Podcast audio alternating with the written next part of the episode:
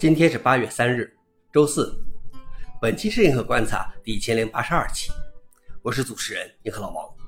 今天观察如下：第一条，ChromeOS 将分离浏览器和操作系统。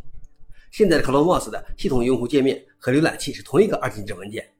谷歌的一个已经进行了两年的项目，将它们分开，并将很快向大众推出。该项目名为 Lacrosse，是将把 ChromeOS 的 Linux 操作系统从 Chrome 浏览器中分离出来。让谷歌可以独立更新每个部分。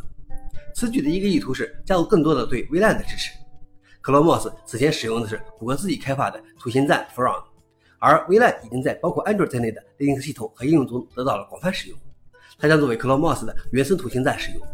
分开后，谷歌也无需为 ChromeOS 定制 Chrome，可以直接使用 Chrome 的 Linux 版本。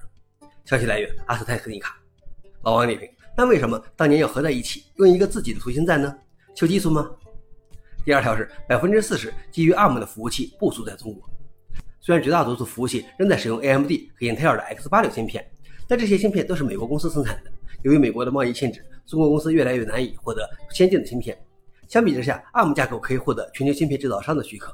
最新数据显示，全球近百分之十的服务器采用 ARM 处理器，其中百分之四十位于中国。此外，开纳类似 CEO 去年指出，百分之九十九的智能手机、百分之九十七的平板电脑和百分之九的个人电脑都使用了 ARM 芯片，并声称百分之十六的公有云已经基于 ARM。他预测到二零二六年，百分之五十出售给公共云的 CPU 将基于 ARM 而不是 X 八六。消息来源：Register。老王点评：ARM 真是异军突起，但我还是更看好 RISC-V。最后一条是 Meta 开源从文本中创建应用的人工智能工具。Meta 公司周三开源了名为 AudioCraft 的人工智能工具，它将帮助用户根据文本提示创建音乐和音频。该人工智能工具可以用音乐、声音压缩和生成。Meta 说，他使用了该公司拥有的和特别授权的音乐进行了训练。不像通过文本创建图像的人工智能工具，生成音乐的工具进展相对滞后。Meta 说，有一些工作已经完成，但非常复杂，而且不是很开放，所以人们不能轻松使用。AudioCraft 以 MIT 许可证发布。Meta 希望为更广泛的社区做出贡献，为音频和音乐事业提供可访问的工具。消息来源：阿斯泰克尼卡。老王点评：所以以后音乐也不需要专业人员制作了吗？